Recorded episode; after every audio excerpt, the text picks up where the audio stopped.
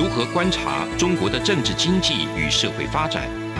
世界各国又是如何看待中国的影响力？而两岸间有哪些焦点议题与新闻事件？深入解析，多面向的透视中国。欢迎收听《这样看中国》。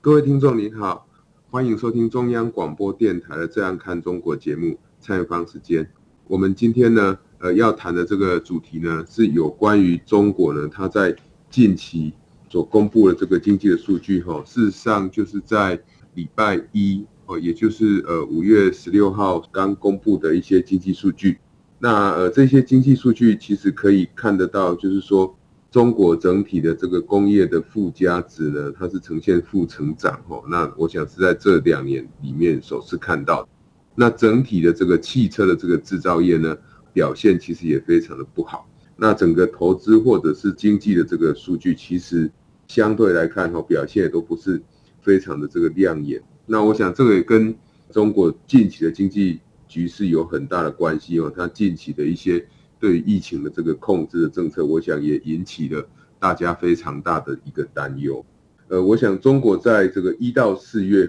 整体的这个工业的增加值来看的话，目前的话看起来四月的这个单月数据是年减了二点九个 percent 哦。那比三月份的话是。下跌的七点零八个 percent。那如果你要从这个四月份从经济类型来看的话，四月份哈中国的这个国有的控股企业哈，它整体的增加值呢是年减大概二点九个 percent。那有股份制的大概是增加了这个零点五个 percent。那外商跟港澳这些台商的投资企业呢，大概下降了十六点一 percent，是蛮多的哈。那私人的企业大概降了一点一个 percent。所以从这个部分来看的话，你可以看到这个外商跟其他的台商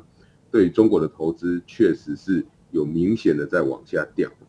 那如果要从产业别来看的话，大概四十一个产业里面，大概只有十八个产业它是正成长的。那其中呢，汽车大概有降了三十一点八个 percent，通用的这个设备制造大概年减了十五点八个 percent。好，那制造业呢是下降了这个六点三个 percent。所以从这个部分分产业来看的话，确实汽车的产业在之前受到这个封城的影响，吼，那其实真的对于汽车制造带来不小的这个伤害，哈。那如果要从产量来看的话，四月份中国的这个汽车大概生产了一百二十八点二万辆，年减大概四十三点五 percent，哦，将近四十四个 percent。但是呢，它在这一个像电动车这一类的，哈，就是新能源的这个汽车呢。大概增加了四十二点二个 percent，所以呃，整体这个虽然汽车的产量在下降，总量在下降，但是新能源车这些他们所谓的新能源车，也就是电动车这类的这个生产是在增加。可是我们也知道，这个近期整个 Tesla 的表现其实也不是非常的好哈，它当然也受到这个上海封城很大的影响，所以我想下个月份大概可能整个汽车制造业的这个总数量可能又在进一步的下降，所以。我们可以看到，整体来看的话，那中国民间的这个固定资产的投资呢，其实呢也比上个月份哈，四月份的话也比上个月份呃有下滑的这个趋势。那比较值得注意的是，它整个社会消费品的这个零售的总额呢，它的年增率呢是负的十一点一 percent，也就是衰退了十一点一哈，这是在二零二零年三月以后的一个新低。那整个消费品的一个下降，当然这中间也包含它汽车的消费品呢，这个降的幅度其实是蛮大的。那汽车以外的这个消费品大概有零点八个 percent 的一个增加了哈。所以呃，我想汽车当然对于它这一块消费品的下降的影响，其实也是蛮大的。那当我们看到这个中国它整个。经济统计数据在这个月份所公布的，其实是表现非常不好以外，当然这样的一个数据，我想也不会出乎这个外界所料哈。大家认为中国确实一来从过去到现在，整个美中的供应链开始在整个重组，那还有中国本身的一些经济政策也好，政治政策也好，其实都跟民主国家所注重的所谓的市场经济，然后减少政府的干预，那其实都越走越远。哦，中国对于香港的一个介入，我想这个是最明显的哈。甚至中国这个也换上了跟他们背景比较相近的人担任这个香港的特区首长。这个东西都证明，就是说中国政治业介入，其实都已经在让整个香港的经济一直陷入不断的衰退的过程哈。那甚至呃，我们台湾这个立法院的法制局其实也有提出来，就是说香港可能不能再单纯只是它是香港哦，它应该是也可以认为它是中国。也就是说，对中国来讲，他或许会觉得香港本来就是中国的，但对外界的人来讲，对外资来讲，香港本来是跟中国的内陆城市、中国自己本身的这个都市是有很大的不一样，因为毕竟它在过去英国的治理之下，香港还是称为所谓的东方明珠哈，但是这一个明珠现在我想已经完全的消失了。那整个疫情这样的一个延烧，那让整个中国的经济下滑，其实也反映在这个红色供应链的这个业绩不佳上面。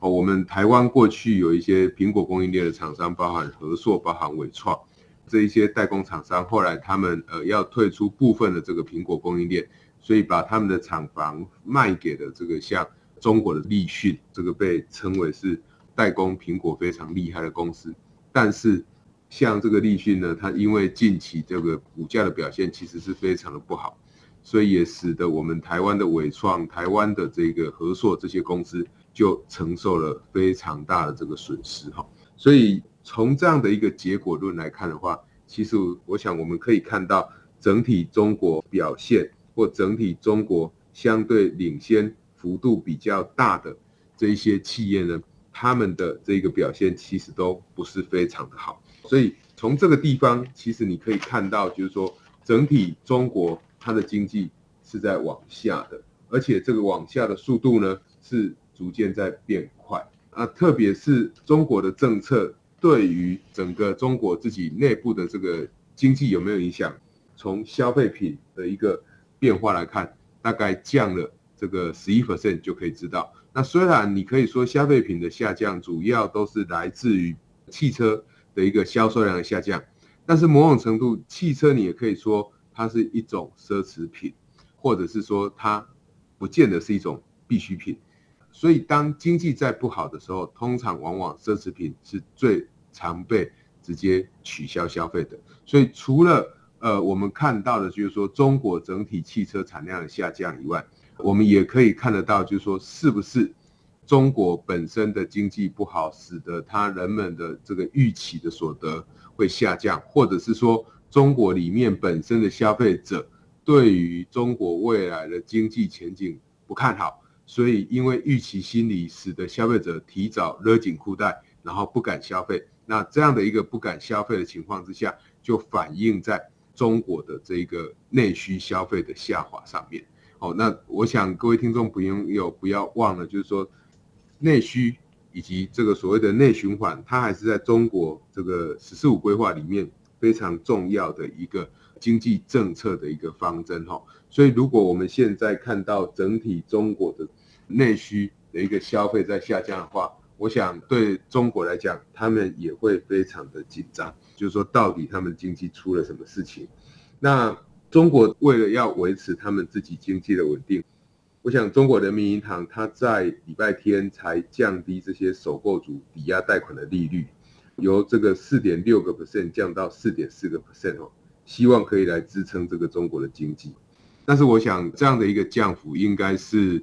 几乎没有什么用的哈，那没有用的原因是因为以中国经济在下滑的速度，以消费社会的这个必需品的这些消费在下滑的这个速度来看的话，恐怕你要去支撑大家继续买房的一个意愿会降低，反而你要担心的是不是大家开始会看坏房市，所以会等待房市价格的大幅下跌以后再来进入房地产消费，因此当你的经济政策，当你降低利率的政策没有办法去刺激消费的时候，这个时候你降低利率的结果就只会造成市场上的游资太多，然后就会使得市场它受到这个货币面的影响，可能又会更大，甚至有可能会产生更严重的这个通货膨胀。这个反而是中国政府在这一块要非常小心的。虽然说你降低利率可能会帮助这些买房的人可以减轻压力，但是对于买房的人来讲，如果他们预期整体的房价、整体的房地产的价格跌的幅度会更大的话，我想他会不买房，而不会因为你降低些许的这个利率呢，他们就会去买房。我想这个是听众朋友在看到中国的这样的一个政策来看的话，必须要特别注意的。那更重要的是，当全世界大家都在开始升息的情况之下，那中国还是持续的去采取降低利率的措施。那这样子一个反向的操作，跟全世界完全不一样的操作，可能中国本身面对的问题，比世界现在大家所共同面对的通货膨胀的问题更为严重。哦，所以中国才需要采取这个降低利率的措施。所以我们也可以知道，就是说，中国目前的货币政策完全没有在关心中国是不是可能会发生通货膨胀，因为它更关心的是。房地产市场上面的一个流动性的问题，然后以这样的一个方式想要来继续支撑房地产，但是他有没有办法成功？其实我想这个还是要继续观察。我想成功的几率应该是非常非常低的哦。所以中国未来的经济前景是值得我们再进一步担忧的。那节目进行到这边，我们先休息一下。这里是中央广播电台的《这样看中国》节目，节目稍后回来。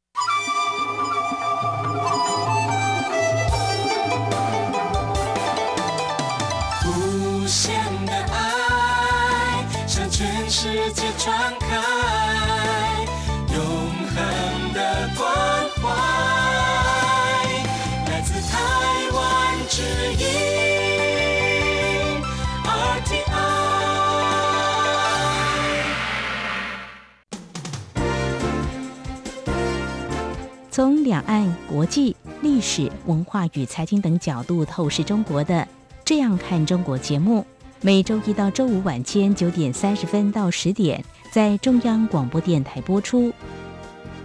如果您对这样看中国节目有任何收听想法或意见，欢迎寄信到台北市北安路五十五号，也可以透过电子邮件的方式。节目有两个信箱：二零二零 at。R t i 点 o r g 点 t w，或是二零二零零二零三 n e w s at gmail dot com。再次谢谢听众朋友们的收听与支持，请持续锁定每周一到周五晚间九点三十分到十点播出的《这样看中国》节目。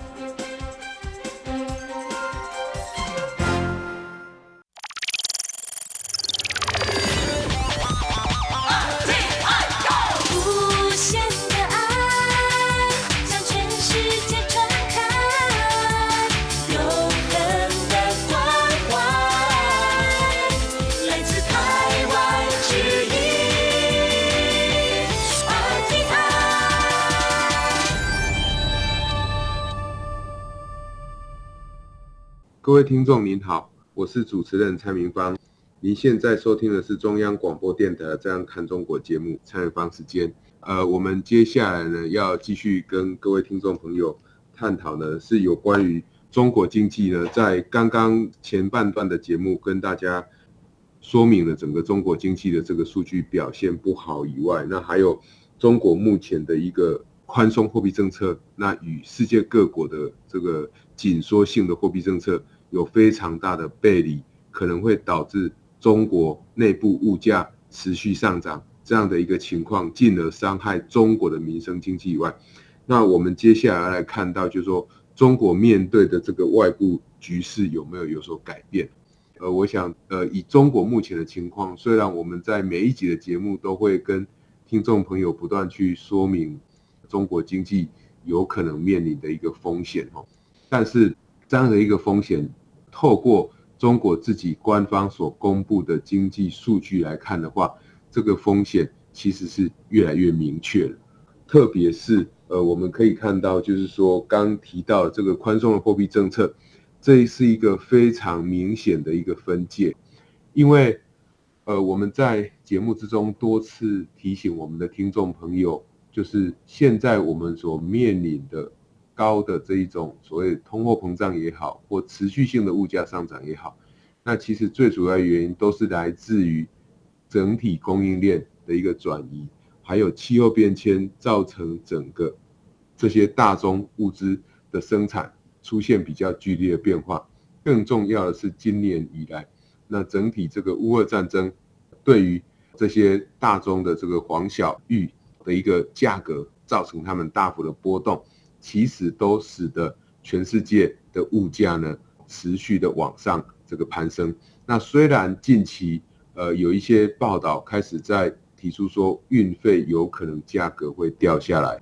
但是坦白讲，以目前现在整体的这一个呃码头或者是说全世界这种货运的一个运输的迹象来看的话，价格大概不会，可能会慢慢这个掉下，运费可能会慢慢掉下来，但是它不会马上掉下来。可是运费它本身本来就不是一个持续性，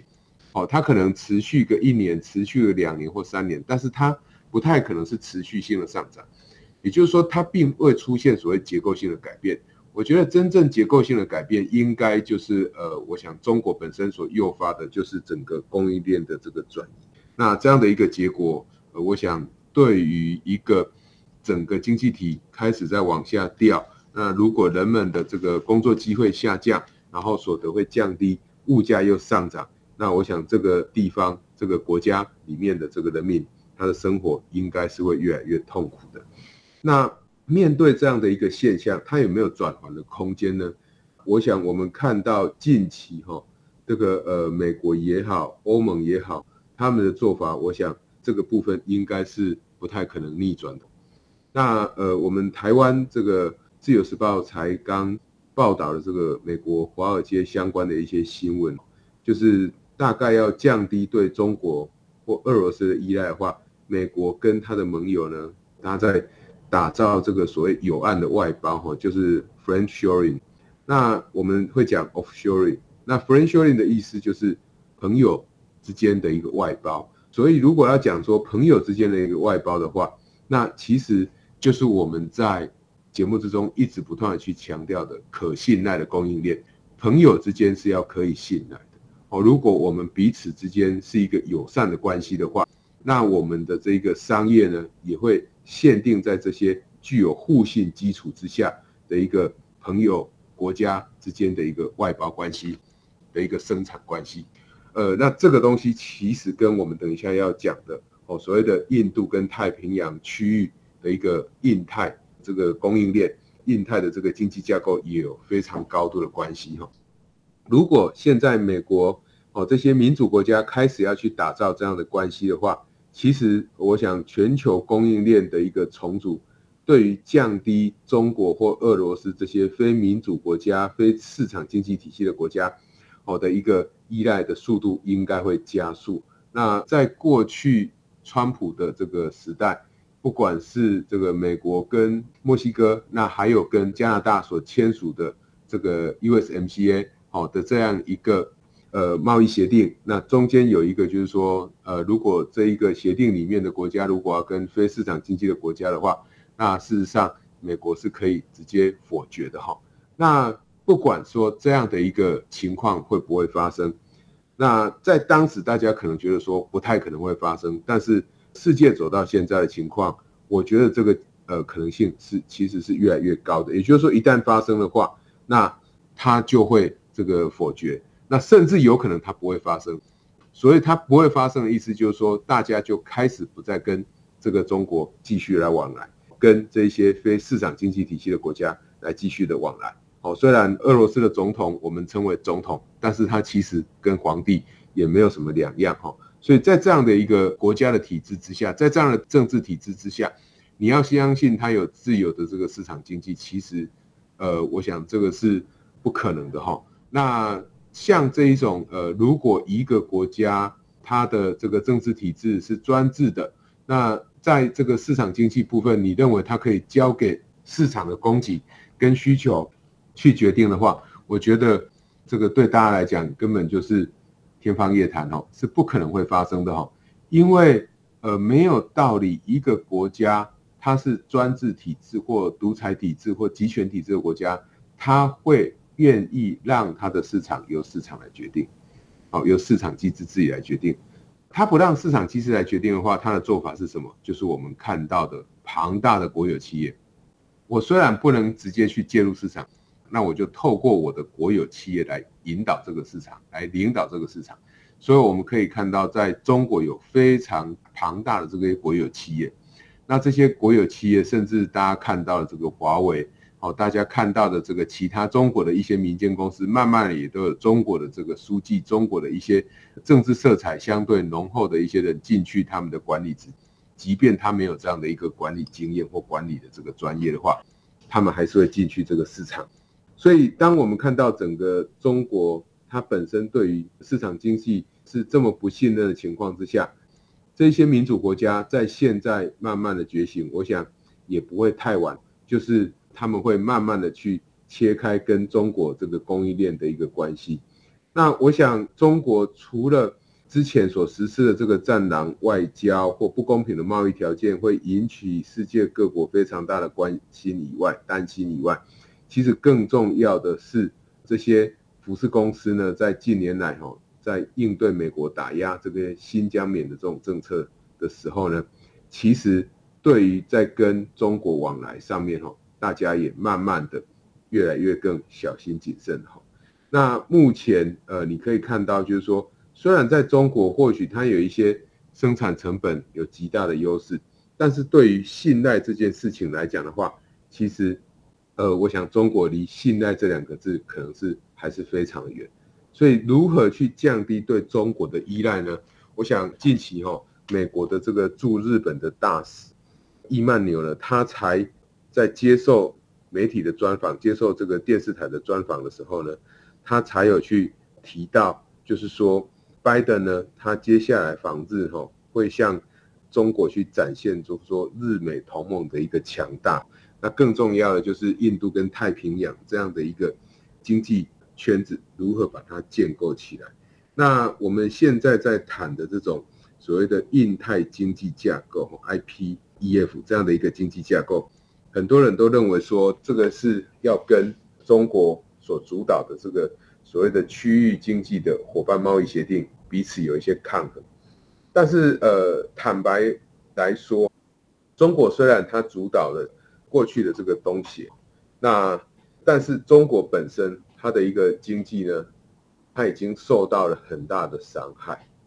如果这一些东南亚旧的这个东南亚国协的这些国家或东南亚的国家要再继续跟中国同盟的话，第一个，因为中国的经济慢慢的在下滑，所以。他们可以卖到中国去的东西一定会慢慢的下降。当在中国境内的厂商慢慢移出中国，那直接到东南亚去设厂的话，那我想这些东南亚国家卖东西到中国去的机会可能会下降，反而是中国有比较高的几率，哦，有比较大的机会会把东西再卖到东南亚这些国家来。所以我想在这整个全球的贸易局势开始在转变的当下。中国是不是可以像过去大家所想的，继续主导这个 RCEP？我觉得这个也是我们值得再进一步关注的。我觉得这个它要主导的一个主导性，应该是会慢慢降低的，因为原因最主要的原因就来自于说，中国它在自己本身的一个经济的影响力呢，会逐渐的下滑。我想这是关键。那另外一个就是说，对中国来讲。很多人过去会认为说，中国它是生产规模非常庞大，这些企业不太可能说走就走。可是我想这个东西是立基在过去大家都认为说，在中国的生产成本是最为便宜的情况之下才会这样做。但是现在如果大家基于这个可信赖度或者是所谓的稳定度来看的话，大家不见得一定会在全部压在中国生产，大家。所讲会从原来的长链变成短链，变成多链，也就是说，原来是长长一条生产线，然后最后在中国组装。现在我可能在很多不同的地方组装，然后有很多不同的供应链。那唯有这样子才可以维持我生产上的稳定性。那你要维持生产的稳定性，当然就必须要付出代价。所谓的代价，就是我们在刚刚所提到的整个美中供应链的一个重组，这样的一个重组必然使得整个厂商的生产成本会提高，所以才会衍生出所谓的物价上涨的问题。我想这个东西是整体的逻辑，大概是这个样子的。所以呃，我们再看哈，就是说在这种新形态的这个贸易之下，新的贸全球化之下，这种全球化大概就是会排除非民主国家的一个全球化，因为有非民主国家的存在，有非市场经济的存在，你要去打造全球化，那种全球化是不可能发生的。因为我们在谈的全球化经济学，在谈的自由贸易，就是政府要降低干预。但是我们看到这几年来，中国对于市场的干预没有降低，是不断的在提高，甚至有可能把一些原来纯民营的企业变成泛国有的这个企业。哦，那这样的一个做法，都是跟市场经济跟自由贸易的一个想象是完全背道而驰的。因此，在这样一个情况之下，你期待跟中国继续贸易往来，可以增加你的获利，那是不可能会发生的。哦，因为如果你的贸易的利得是来自于你认为自由贸易的好处，但是你跟中国的贸易就不是自由贸易的话，你当然也就不会有这样的一个贸易利得。哦，我想这个是大家在看未来国际贸易的时候要特别注意的哈。最后一个当然就是我们在看这整个中国的经济这样持续的这个演变的情况之下，如果未来消费者的不确定性持续增加的话，那对于中国的一个失业率，对于中国的一个收入，一定都有影响。那进而会冲击整个中国的房地产市场，又会进而影响整个中国的这个金融的一个稳定性。哦，这个是我们在持续观察的。那以上就是今天中央广播电台《这样看中国》。今天节目探讨的主题呢，是我们从中国的一个经济数据来看中国经济的这个未来走向。我是主持人蔡明芳，谢谢你的收听。从两岸、国际、历史、文化与财经等角度透视中国的《这样看中国》节目，每周一到周五晚间九点三十分到十点在中央广播电台播出。如果您对《这样看中国》节目有任何收听想法或意见，欢迎寄信到台北市北安路五十五号，也可以透过电子邮件的方式。节目有两个信箱：二零二零 at。r t i 点 o r g 点 t w，或是二零二零零二零三 n e w s at gmail.com。再次谢谢听众朋友们的收听与支持，请持续锁定每周一到周五晚间九点三十分到十点播出的《这样看中国》节目。